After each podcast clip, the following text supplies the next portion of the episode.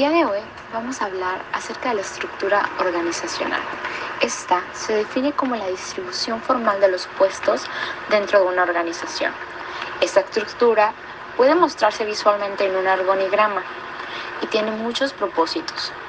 ¿Cuáles son estos propósitos? Bueno, esencialmente es dividir el trabajo a realizarse en tareas específicas, asignar tareas y responsabilidades asociadas con puestos individuales, coordinar diversas tareas organizacionales e incluso agrupar puestos en unidades. Para esto, hemos aprendido diversos tipos de estructura. ¿Cuáles son estos tipos de estructura que utilizan las diversas empresas? Bueno, el primero es el lineal. Este indica que esta forma de organización se conoce también como una simple y se caracteriza porque es utilizada por pequeñas empresas que se dedican a generar uno o pocos productos en un campo específico del mercado. Esto quiere decir eh, que podrían ser cafés, organizaciones muy pequeñas en el cual el jefe o el propietario trabaja en, en la empresa, es el gerente, está en el área de producto, en el área de calidad, eh, es rápida, eh, estructura es flexible, da mantenimiento de bajo costo, eh, su contabilidad es súper clara, además las relaciones entre superiores y subordinados es cercana. Como no hay muchos empleados, eh, solamente hay un jefe, una cadena de mando directa y la toma de decisiones se hace aún más ágil. Tenemos como segunda la funcional. Esta aplica el principio de la especialización de las funciones de cada tarea. Las organizaciones, el principio funcional se separa, se distingue y se especializa. A medida que el negocio crece y se desarrolla, las empresas crecen en el campo de la competición y de la producción en masa. Aumenta considerablemente la necesidad de contar con órganos altamente especializados capaces de proporcionar innovaciones rápidas y sustentables. Esto quiere decir que las empresas eh, utilizan este tipo de estructura cuando son empresas grandes, eh, que quieren realmente competir con el mercado, que quieren sobresalir, que quieren distinguir, ya hay un área de especialización de marketing, diseños, etc. Después tenemos eh, la estructura lineal staff.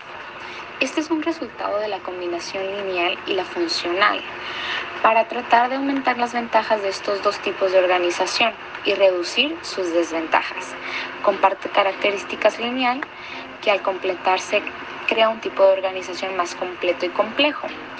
Es una estructura que tiene los órganos de la estructura lineal que se caracterizan por la autoridad lineal, que quiere decir que eh, es solamente una persona al mando y de principios jerárquicos. Esto quiere decir también que la persona que está al mando pues tiene a una persona que le delega esa autoridad y ella manda o él manda a otras eh, trabajadoras. Mientras tanto, eh, los órganos de staff prestan asesoría y servicios especializados. Ya vemos la área de recursos humanos, satisfacción al cliente, eh, satisfacción del cliente, perdón, y pues las diversas áreas que puedan haber dentro de una misma empresa. Asimismo, tenemos nuestra cuarta estructura.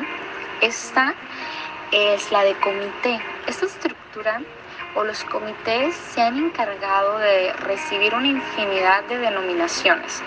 Pueden ser comisiones, juntas, eh, consejos, grupos de trabajo, etc.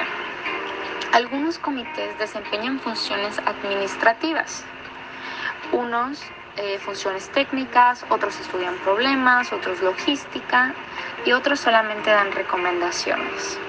Estas entonces son nuestras cuatro estructuras organizacionales que podemos ver implementadas en diversas organizaciones dependiendo de su objetivo o meta.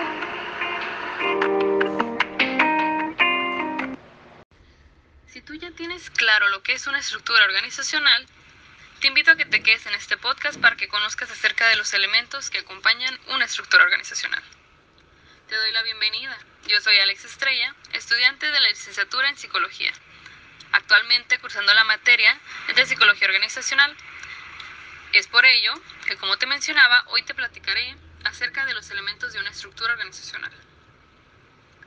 Uno de ellos viene siendo la división del trabajo o la especialización, que es un proceso de dividir el trabajo en puestos relativamente especializados para lograr las ventajas de la especialización. El aspecto esencial de dicha especialización es que en ella no se asigna la realización de todo un trabajo a una, a una sola persona, sino que se divide en varios pasos y cada uno de ellos es llevado a cabo por una persona diferente.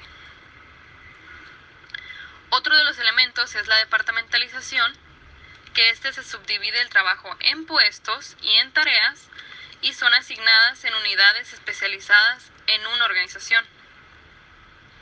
Esta departamentalización puede ser uno funcional, que es de acuerdo a las funciones de la organización, dos, que puede ser en producto, según el tipo de producto que está elaborando la organización, tres, geográfica, según el territorio en el que está la organización, cuatro, que vienen siendo los procesos donde la actividad está agrupada de acuerdo con los flujos del cliente o del mismo producto, y cinco, los clientes, que se basa en el tipo particular de cliente que la organización está intentando atraer o que está intentando buscar. Está también la coordinación, que este es un proceso y mecanismo utilizado para integrar las tareas y las actividades de los empleados, al igual que de las unidades organizacionales. Está también la cadena de mando y de autoridad, que es la línea continua de autoridad que se extiende desde la parte superior de la organización hasta la última posición y aclara quién debe reportar a quién. El principio de la unidad de mando plantea que un empleado deberá solo tener un único superior. Esto quiere decir que solo se le va a rendir cuentas ante un jefe. La autoridad hace referencia al derecho de tomar decisiones, transmitir órdenes y esperar que éstas se cumplan. Está también el elemento de tramo de control, que este es un número de personas que reportan a un administrador específico. Y generalmente el tema trata de la decisión de la cantidad de la gente que puede supervisar a un administrador. Está también el elemento de centralización y descentralización, que la centralización existe un grado en que la toma de decisión se concentrará en un solo punto de la organización, a diferencia de la descentralización, la toma de dicha decisión se delegará a los empleados de bajo nivel. Está también el elemento de formalización o estandarización, que en este existe una uniformidad y una sistematización de los procedimientos que, se deben, que deben seguir los empleados en el desempeño de sus labores. Y por último, pero no menos importante, está la jerarquización, que en este las personas claves responsables de la organización, tales como un alto directivo o un miembro del consejo, tienen que tomar una decisión consciente sobre cómo van a determinar la efectividad de la organización. Esta efectividad es una construcción social, lo que significa que se crea y se define por un individuo o grupo en lugar de existir una forma independiente en el mundo externo. Esto sería todo por mi parte. Espero hayas comprendido lo que vienen siendo los elementos que acompañan una estructura organizacional. Nos vemos en un siguiente podcast. Bye.